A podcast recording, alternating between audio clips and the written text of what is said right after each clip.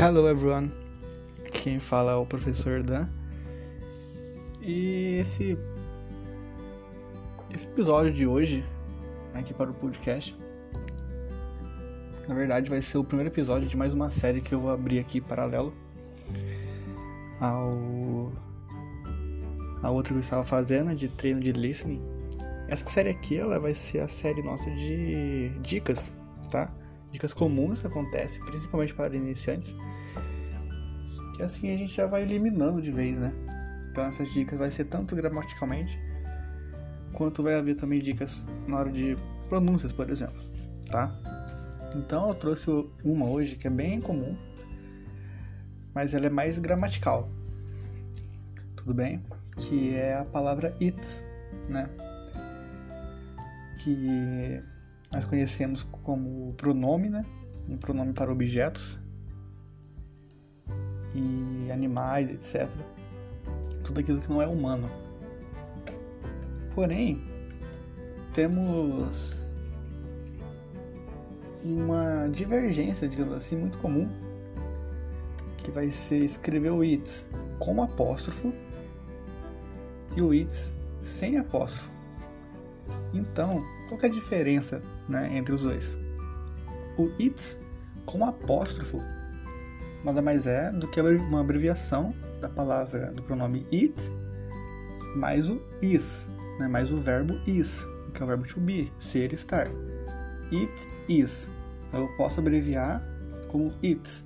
Ou então, pode ser usado também como it mais o has, né? It has. Também posso estar abreviando e falando como it. Uh, beleza, até aqui é muito fácil. Tá? É o pronome mais um verbo. O, apó o it sem apóstrofo, né? Ele muda, tá? Ele vai ser o pronome, porém com a versão possessiva dele, tá? Então é quando eu quero indicar que o meu que o meu objeto ali, né? Que o meu it é dono de alguma coisa. Ou de alguém, sei lá, né? dependendo da, da situação. Então vamos ao exemplo. Tá? O it com apóstrofo primeiro. Eu vou dar o exemplo da frase, por exemplo, It's cold today. Está frio hoje. Tá? Eu tô falando do clima. Então eu posso falar It's cold today. Ou então se algum objeto, né, de repente, uma panela, por exemplo, está fria, eu falo it's cold. Tá, está frio, está gelado.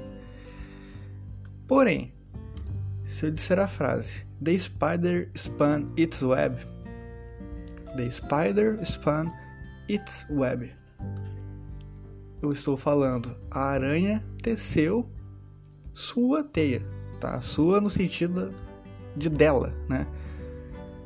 A aranha teceu a teia dela, entre aspas, né?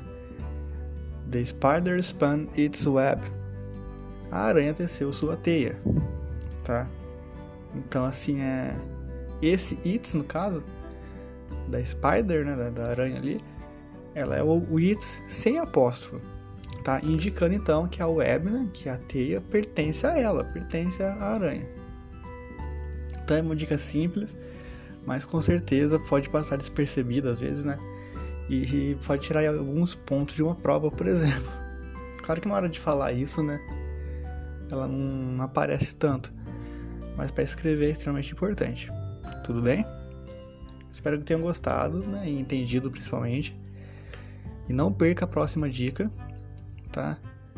E aceito também sugestões de alguns temas que pode ser abordado. Tudo bem? Te vejo na próxima. See ya!